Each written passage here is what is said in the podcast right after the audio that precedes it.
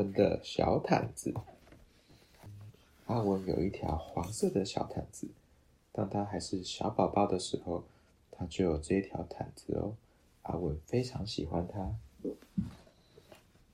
不管是上楼梯、下楼梯，或者是在家里去外面，阿文总是说：“我去哪里，小毯子就跟我去哪里。”不管是橘子汁、葡萄汁、巧克力、牛奶，或是冰淇淋、花生酱、苹果酱、蛋糕，我喜欢的东西，小毯子都喜欢。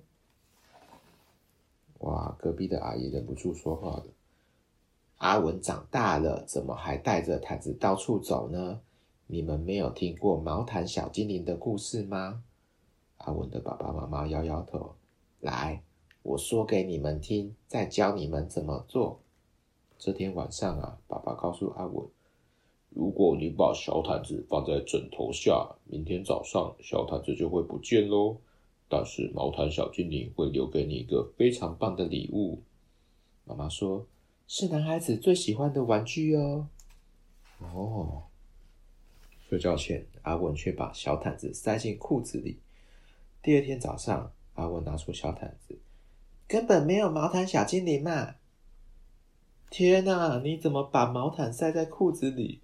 呃，难怪昨天找不到。小毯子好脏哦！小毯子又破又旧，丢掉算了。小毯子很好啊，小毯子可以当披风，可以躲在小毯子里面，你们都找不到我。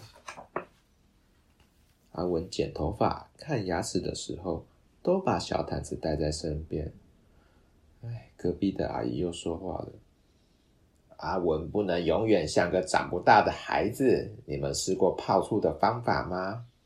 来，我教你们怎么做。”趁阿文不注意的时候，爸爸把小毯子的一角泡在醋酸里。阿文找到小毯子，闻到一股怪味道，只好抓着另外一角跑出去了。阿文把小毯子放进沙堆里面搓一搓，又把埋在花园里面，然后挖出来闻一闻。嗯，好一点了。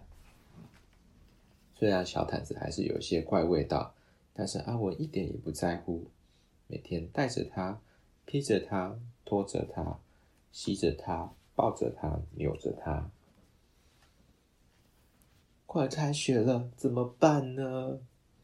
不可以让阿文带着小毯子上学，你们要直接告诉他不行。隔壁阿姨说：“我要带小毯子上学，不行，不行。”阿文听了，用小毯子遮住脸，伤心的哭个不停。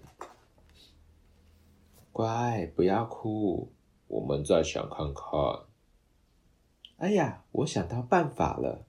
妈妈想到一个办法。妈妈把小毯子剪成一块一块的，再用缝纫机把它们四个边车起来。妈妈把小毯子做成许多条小手帕。哇！妈妈叫阿文念：小手帕一大堆，擦擦眼泪，擦擦嘴。万岁万岁万万岁！现在啊，不管阿文走到哪里，身上都带着一条小手帕哦。